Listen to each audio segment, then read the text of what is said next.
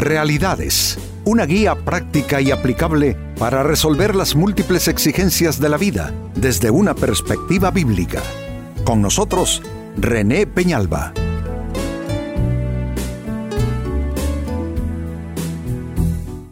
Amigos de Realidades, sean todos bienvenidos. Para esta ocasión nuestro tema, ¿en qué pones tu mente? La mente es caprichosa, es escurridiza. La mente va por donde quiere sin pedir nuestro permiso, nuestra venia, nuestra autorización.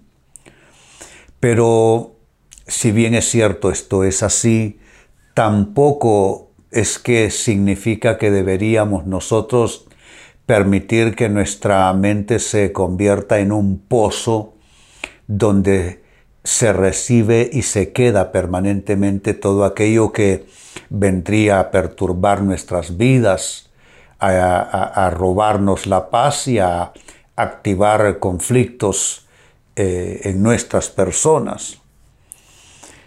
Cuando hablamos del tema mental, aquí irremediablemente se tiene que hablar de las costumbres de la gente tenemos malas costumbres, malos hábitos que traen como resultado una mente que se contamina, una mente que se enferma, eh, una mente que, que crea un caos en nuestra persona interior. Y todo por poner nuestra mente en algo que al final nos termina esclavizando. Yo creo que esta es una pregunta muy oportuna. ¿En qué pones tu mente? ¿Con qué se nutre tu mente? Eh, ¿Pones en tu mente lo que debes o le haces recepción a cualquier cosa que venga? Eh, con eso estás perjudicando entonces no solo tu estado mental, anímico, pienso que estás perturbando incluso y, y afectando tu voluntad, tus decisiones, tus relaciones también. Entonces este es nuestro tema. ¿En qué pones tu mente? En su carta a los romanos, Pablo escribió, capítulo 8, versículo 5, porque los que viven conforme a la carne ponen la mente en las cosas de la carne. Noten, ese es nuestro tema. ¿Dónde ponemos nosotros nuestra mente? Sigo leyendo, pero los que viven conforme al Espíritu, en las cosas del Espíritu. Si notan, es la persona que toma esas decisiones. Es la persona que decide dónde y en qué poner su mente. Y Pablo dice que básicamente hay dos, eh, dimensiones. Eh, le llama a uno la carne y a lo otro le llama las cosas del espíritu. Dice que unos ponen su mente en las cosas de la carne y entonces terminan viviendo así. Otros ponen su mente conforme al espíritu en las cosas del espíritu. No crean que este, amigos, es un tema religioso. Si bien es cierto, se extrae de la palabra de Dios, es un tema de orden espiritual, diría yo. Todos los días estamos ante esa disyuntiva. ¿Dónde vamos a poner nuestra mente? Hay quienes se arrojan a los, a, los problemas, se abrazan a los problemas, se obsesionan con diversas situaciones, terminan atrapados en una depresión o en un estado obsesivo tal que terminan buscando cómo medicarse para poder salir de los estados de ansiedad que ellos mismos activaron al poner su mente donde no debían. Amigos, es que somos mayordomos. Dios nos ha hecho mayordomos de, de nuestras personas y parte de esa mayordomía es la administración de nuestros pensamientos, la administración de nuestra mente. Entonces, partiendo de esta afirmación de Pablo, traigo esta pregunta, ¿en qué poner y no poner tu mente. ¿A qué decirle sí? ¿A que decirle no. A que abrirle la puerta de manera franca, amistosa, y a que cerrársela como quien cierra puerta a un adversario. Esa es la pregunta. ¿En qué poner y en qué no poner tu mente? Y como respuestas, eh, lo siguiente, la primera de ellas, pon tu mente en lo que te fortalezca, no en lo que te debilite. Creo que esto ya enmarca una decisión para nosotros. ¿Qué es lo que me da fuerza? ¿Qué me quita, me resta fuerzas?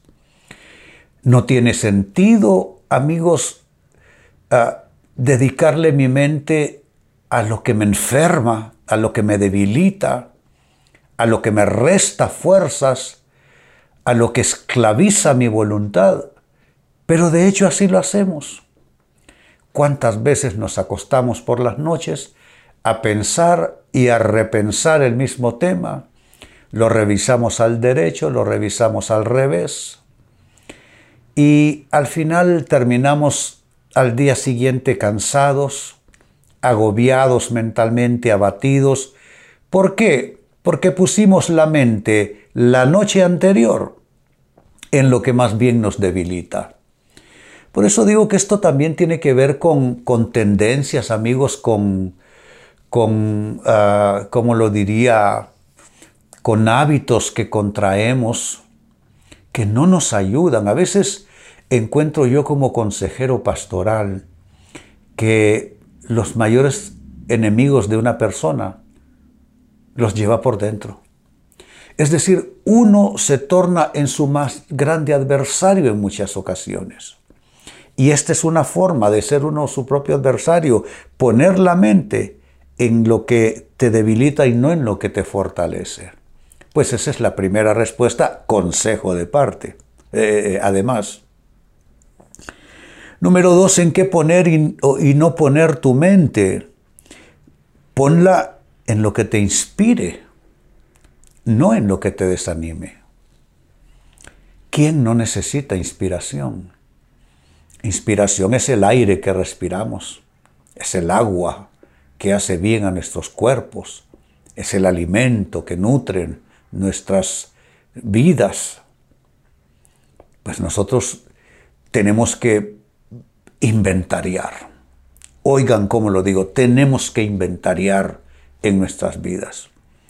Y comenzar a poner dos listas básicamente, qué es lo que me inspira y qué es lo que me desanima. Lo que me desanima lo voy a hacer a un lado y me voy a concentrar en lo que me inspira. Pablo en otra de sus cartas dijo que pongamos nuestra mente en todo lo bueno, en todo lo que es eh, de buen nombre, en todo lo que es enteramente positivo, eh, en fin, todo aquello que, que, a la persona la construye y le, y le imparte salud, y no tiene ningún sentido concentrarnos y obsesionarnos con cosas que son solamente factores de desánimo en nuestras vidas.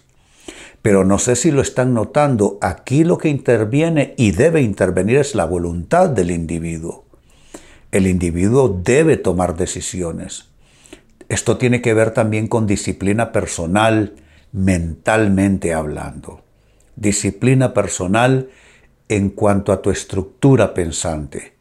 ¿Por qué te dejas arrebatar y no debes permitirlo más? ¿Y hacia dónde debes inclinar tus pensamientos, orientar tus pensamientos? Por eso el consejo, pon tu mente en lo que te inspire, no en lo que te desanime. Tercera respuesta, ¿en qué poner y en qué no poner tu mente? ponla en el futuro. Como tercera respuesta, ponla en el futuro, no en el pasado. Hay personas, amigos, que no están viviendo un presente. Lo que están viviendo es el pasado en el presente. Eso no tiene ningún sentido. Eso no edifica en ninguna manera traer el pasado al presente. ¿Y qué pasa con una persona que está viviendo el pasado en el presente? Ah, no tiene futuro. Porque con eso está de alguna manera afectando, obstruyendo eh, su propio futuro. Entonces, son cosas en las que hay que pensar con toda seriedad, amigos. Porque nos perjudicamos a nosotros mismos. No necesitamos un adversario porque nosotros somos el adversario. Mucho afectamos nuestra, nuestra salud mental, nuestra higiene mental se ve, se ve eh, eh, afectada por nuestras mismas actitudes. Por eso el consejo, pon tu mente en el futuro, no la pongas en el pasado. Tu vida se construye por lo que está pasando hoy, orientado a lo que va a pasar mañana lo que pasó ayer, eso no lo podemos resolver. Ya eso no tiene remedio. Ya lo que nos toca es vivir con eso por bueno o por malo, ya sea recibiendo sus buenos frutos de un buen ayer o aceptando las consecuencias simplemente. Pero ah, insisto en eso, debes poner tu mente en el futuro, no en el pasado. Y como respuesta final número cuatro, ¿en qué poner y en qué no poner tu mente? Ponla en tus oportunidades, no en tus pérdidas. ¿De qué nos sirve, amigos, y qué ganamos con entonar una letanía a nuestras pérdidas, a nuestros fracasos, a lo que fue y ya no es? A lo que estuvo y ya no está, a lo que ya a lo que se tuvo y ya no se tiene. No vale la pena hacer esto. Necesitamos concentrarnos en nuestras oportunidades. Eh, nuestras oportunidades tienen que ver con lo que sí tenemos hoy. Los recursos que tenemos a disposición, las relaciones que están allí que son de soporte para nosotros, las opciones que siempre las hay, aunque a veces nos sentimos acorralados como entre la espada y la pared, siempre hay opciones, siempre las hay. Y siempre hay algo eh, a lo cual echar mano. Entonces es pensar en términos de oportunidades, no de pérdidas.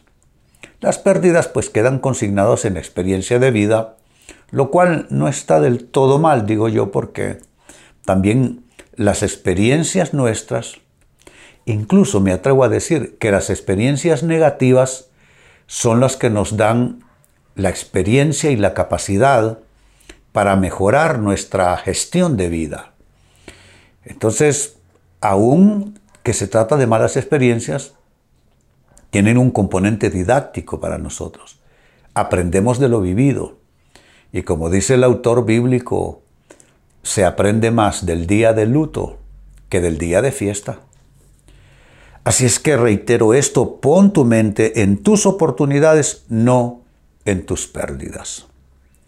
Vuelvo al texto, Romanos capítulo 8, verso 5, dice Pablo, porque los que viven conforme a la carne ponen la mente en las cosas de la carne, pero los que viven conforme al Espíritu en las cosas del Espíritu.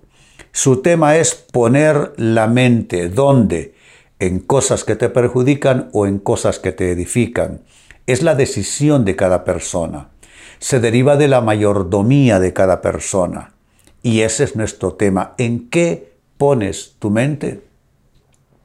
Y basado en esta escritura, la pregunta fue en qué poner y en qué no poner tu mente. Y les he brindado cuatro respuestas que a su vez resultan ser cuatro valiosos consejos. Número uno, pon tu mente en lo que te fortalezca, no en lo que te debilite. Rompe ya ese ciclo que es un círculo viciado. Segunda respuesta, pon tu mente en lo que te inspire, no en lo que te desanime. No hay ningún provecho en obsesionarse con algo que solo nos va a desanimar más. Hay que buscar lo que nos inspira, lo que nos levanta. En tercer lugar, en qué poner y no poner tu mente, ponla en el futuro, no la pongas más en el pasado. El pasado solo es lecciones para aprender, punto. Cero culpabilidad, porque eso no te ayuda. Cero estarte mortificando, simplemente aprendiste y ahora te enfocas al futuro. Y número cuatro, debes poner tu mente en tus oportunidades, jamás solo en tus pérdidas. Amigos, con esto cierro el tema, de igual manera me despido y les recuerdo que nuestro enfoque de hoy ha sido titulado ¿En qué pones tu mente? Hemos presentado Realidades con René Peñalba. Puede escuchar y descargar este u otro programa en renépenalba.net.